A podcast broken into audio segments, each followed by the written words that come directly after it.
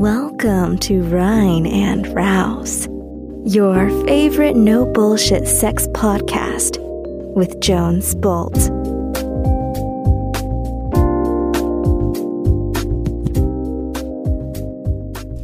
Hello, liebe Leute da draußen. Hier ist Jones mit einer neuen Sex-Hacking-Folge, mit einer Frage, die mich über das Kontaktformular über die Rein und Raus Website erreicht hat. Und ich lese dir diese Frage einfach mal vor. Wir haben die Überschrift Sexuelle Regeln der Kindheit brechen.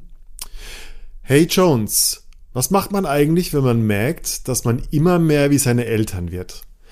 Ich habe meine Mutter immer nur beim Lästern über Männer erlebt und heute fällt es mir schwer, einen Mann zu daten, ohne immer erst seine Fehler zu erkennen. Oh ja, das ist eine sehr wichtige Frage und die klingt vielleicht sehr spezifisch, aber das Thema oder das Muster, was viele Menschen beim Dating oder in Beziehungen erleben, das gilt für sehr, sehr viele Menschen. Wie entsteht das eigentlich, wenn wir das Gefühl haben, dass wir nicht anders können, als zu einer Person zu werden, die wir vielleicht gar nicht sein wollen? Die Person, die Frau wahrscheinlich, die äh, diese E-Mail geschrieben hat, die fühlt sich wahrscheinlich in irgendeiner Art und Weise stuck. Also wenn wir uns stuck fühlen, wenn wir das Gefühl haben, dass wir irgendwie feststecken, dann wollen wir vielleicht willentlich vorwärts gehen. Die Frau will ein Date, die Frau will einen Mann kennenlernen, aber erleben in dem gleichen Moment eine Art von Stagnation. Also wir fühlen uns wie auf einem Laufband und obwohl wir vorwärts laufen wollen, haben wir ständig das Gefühl, auf der Stelle zu treten. Was für mich der Hintergrund ist bei solchen Situationen, ist im Grunde genommen etwas, was du Ambivalenzen nennen könntest. Es ist eine Art von Schmerzvermeidung, weil am Ziel, zum Beispiel in der Beziehung, die Vorstellung gleichzeitig positiv und negativ belegt ist. Das heißt, auf der einen Seite gibt es den be bewussten Wunsch, vielleicht will die Frau sich verbunden fühlen, Intimität, Partnerschaft, Wachstum innerhalb einer Beziehung erleben und das sind alles positive Aspekte dieser Beziehung. Und gleichzeitig wartet am Ende dieser Agenda aber auch Schmerz. Und zwar der Schmerz, den sie gelernt hat von ihrer Mutter in dem Fall, von einem Erziehungsberechtigten, von einem Vorbild wo das Ergebnis, was ich eigentlich positiv assoziiere, gleichzeitig dieses lästernde, negative Bild in mir ja etabliert hat und deshalb ähm, so ja ich gleichzeitig hin will, aber nicht hin will. Und wann immer in der Biologie oder in unserer Evolution der Schmerz für uns überwogen hat, dann haben wir eine Sache vermieden. Wir vermeiden eine Sache, wenn am Ende Schmerz und Freude gleichzeitig warten, weil wir im Grunde genommen erst einmal Schmerz vermeiden. Und dadurch vermeiden wir auch das mögliche Glück von einer Beziehung. Und das ist genau das, was die Frau erlebt. Es geht eigentlich gar nicht so um die Regeln der Kindheit, sondern eher um das Muster, was ich zum Beispiel durch Beobachtung gelernt habe. Warum Regeln der Kindheit trotzdem wichtig ist, ist zum Beispiel folgendes Beispiel. Wenn ich morgens einen Spaziergang mache, habe ich vor ein paar Tagen äh, eine Szene beobachtet. Ein Kind, ungefähr drei oder vier Jahre alt, versucht im Park um die Ecke auf so einen ein mal zwei Meter ähm, Höhe mal Breite großen Stein zu klettern. Und der Erziehungsberechtigte, wahrscheinlich der Vater, steht nebendran und sagt, Raphael, es reicht jetzt mal. Runter.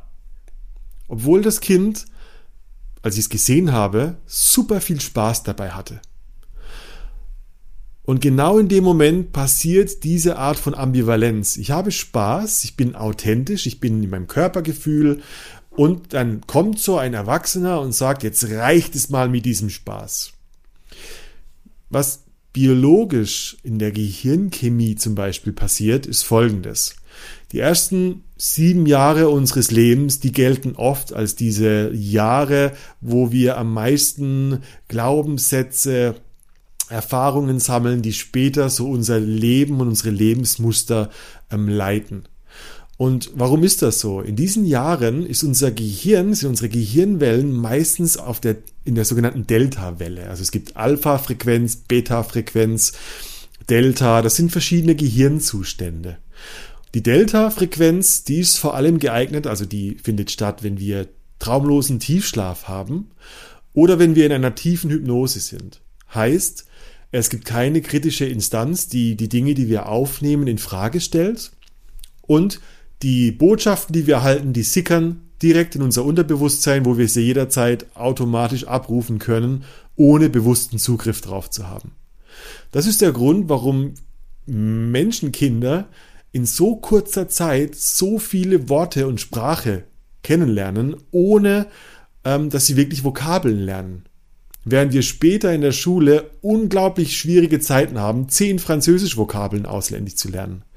Das ist der Trick der Evolution der Delta-Gehirnwellen, ähm, die Botschaften direkt übernimmt.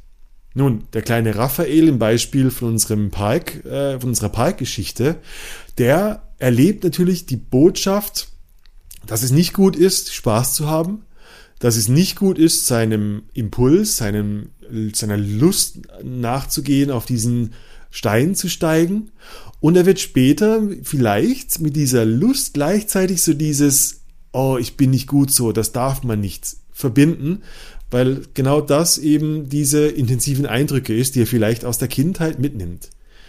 Noch dazu erlebt Raphael einen Alltag. Das war nur eine Szene von wahrscheinlich ganz vielen, wo der Elternteil in dem Fall unfähig war zu sagen, oh Raphael, ich bin besorgt um dich, sondern Raphael, es reicht jetzt, benutzt hat, weil er eigentlich selber unsicher war, aber sich das gar nicht eingestehen konnte. Der kleine Raphael geht also raus in die Welt und später wird ein Muster sich etablieren, das da heißt, wann immer ich Spaß habe, dann muss ich aber jetzt mal langsam aufhören damit. Und das sind unterm Strich Glaubenssätze, die aus einer Verhaltensweise kommen, die aus einer Erfahrung kommen, wie der auf den Stein zu steigen. Nun hast du das Gleiche erlebt. Du hast erlebt, wie deine Mutter immer nur über Männer gelästert hat. Und dadurch hast du genau diese Verbindung gelernt. Äh, wann immer du einen Mann datest, dann findest du immer erst seinen Fehler. Komischerweise. Der Hintergrund ist genau das, was der Raphael auch erlebt hat. Das sind sogenannte posthypnotische Befehle, wo eine, ein Automatismus in deinem Gehirn abläuft, der da diesen Fehler sucht, den er gelernt hat. Das heißt, im Grunde genommen hast du, lieber Hörer, die, das Unglück deiner Mutter oder deiner Eltern adaptiert, um die Verbindung mit ihnen aufrechtzuerhalten. Also du spiegelst deine Umgebung als Kind, um eine Verbindung zu erleben, um nicht den Emotionen deiner Kinder, deiner, deiner Eltern zu widersprechen. Und es entsteht eigentlich eine sogenannte emotionale Co-Abhängigkeit. Also ich passe mich an das Unglück meiner Mutter an, damit ich sie erstmal verstehen kann, dass ich vielleicht antizipieren kann, wie es ihr geht, Mitgefühl entwickle und dass ich ihr nicht widerspreche, dass sie nicht unglücklicher wird, weil ich so glücklich bin. Das ist eine emotionale Co-Abhängigkeit per Definition. Und die wirkt wie ein Zauberspruch später. Wir fühlen uns dadurch gefangen und du lebst vielleicht auf einer Spur, die das Leben deiner Mutter repräsentiert, die aber nicht dein eigenes authentisches Leben darstellt. Und von außen gesehen, wenn wir andere Leute dabei sehen, dann scheint es uns oft leicht, einen Tipp zu geben und wir sagen, hey, sieh doch einfach mal das Positive in dem Mann.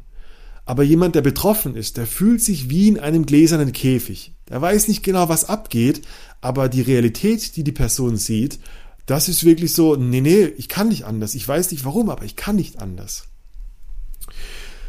Nun, was würde ich dir als Tipp auf den Weg geben? Wie kommst du aus den in Anführungszeichen sexuellen Regeln der Kindheit raus? Wie kannst du mit diesen Mustern brechen? Wie kommst du aus diesen posthypnotischen Befehlen heraus, die du früher gelernt hast, wie Menschen in Beziehung zueinander stehen? Jetzt im Beispiel auf eine Beziehung hin. Zuerstens musst du wirklich realisieren, wie sehr dich dieses Thema in deinem Alltag beeinflusst. Du musst realisieren, wo die emotionale Co-Abhängigkeit ihren Anker hat, wo dieses Verhalten, egal wie schräg es dir vorkommt, einen Vorteil für dich hat. Das klingt komisch, du denkst, das hat überhaupt keinen Vorteil. Ich will einen Mann daten, was ist da ein Vorteil? Der Vorteil könnte für dich sein, dass du durch dein Unglück das Unglück deiner Mutter nicht gefährdest.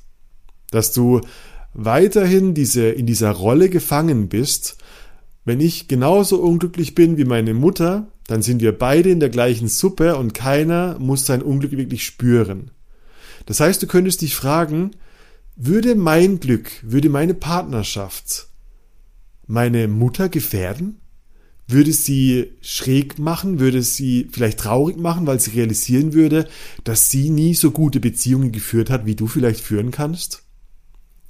Du könntest dich also fragen, ja, wer ist denn eigentlich dagegen, dass ich eine gute Beziehung habe? Wer ist eigentlich dagegen, dass ich einen Mann finde, der positiv ist, wo ich nur Positives finde? Wer hat da was dagegen?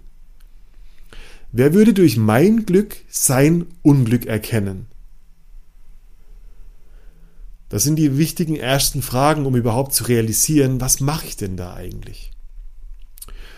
Als zweites würde ich dir raten, mal zu spüren, wie die Auswirkungen auf dein Leben wirklich sind. Wie unglücklich das dich tatsächlich macht, immer wieder in dieses Muster, in dieses Schema zu fallen. Also frag dich, welche Auswirkungen hat das auf mein Leben? Macht es mein Leben bunter, besser, glücklicher oder isolierter, einsamer, eigenbrötlerisch und abgeschnitten von liebevollen Beziehungen? Wie würde dein Leben verlaufen, wenn sich die nächsten 10, 20, 30 Jahre nichts daran verändert? Also indem du diesen großen Rahmen siehst und vielleicht das, wenn du, sag mal, 30 oder 40 Jahre alt bist, das ins hohe Alter projizierst, dann merkst du erstmal so, wow, krass, dieser Zauberspruch meiner Kindheit, der könnte mein halbes, vielleicht sogar mein ganzes Leben beeinflussen. Das bringt so einen gewissen Sinn für die Dringlichkeit mit sich, ja, daran zu arbeiten, da wirklich was daran zu ändern.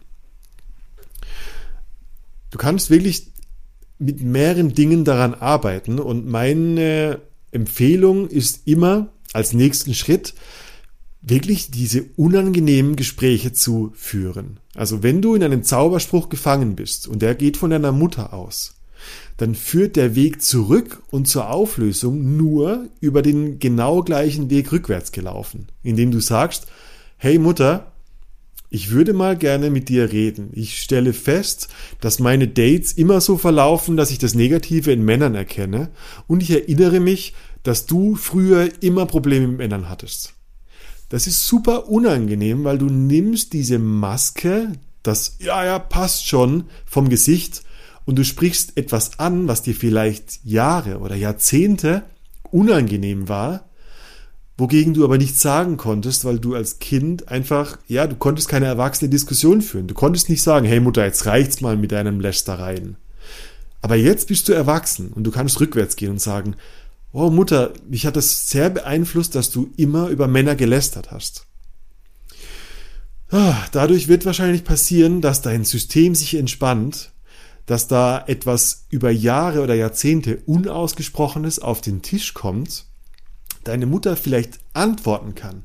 Vielleicht sagen kann, ach, du hast recht, es war grauenvoll, ich war so gefangen in diesem Muster über Männer zu lästern.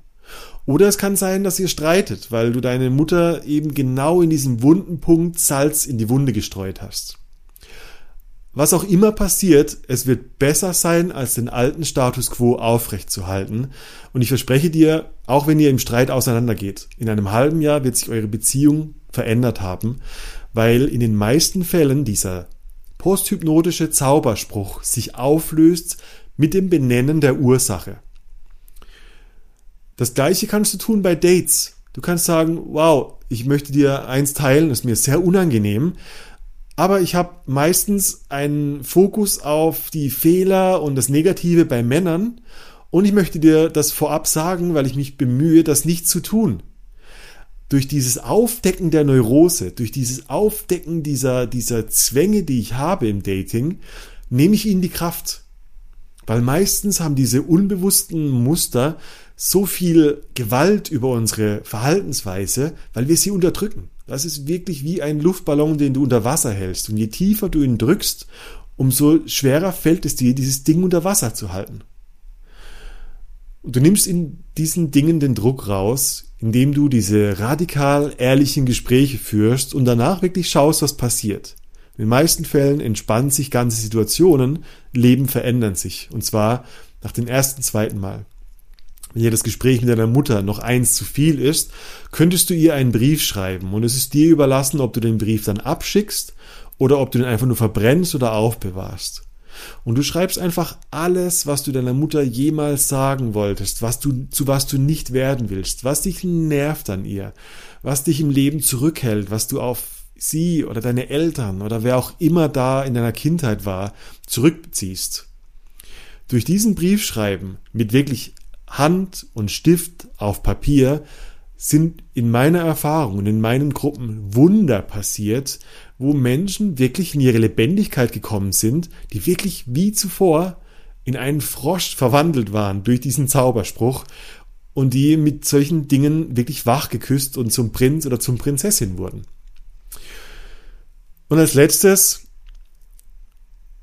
wenn du solche Dinge gemacht hast, dann hast du schon sehr große Schritte zu deiner Heilung gemacht.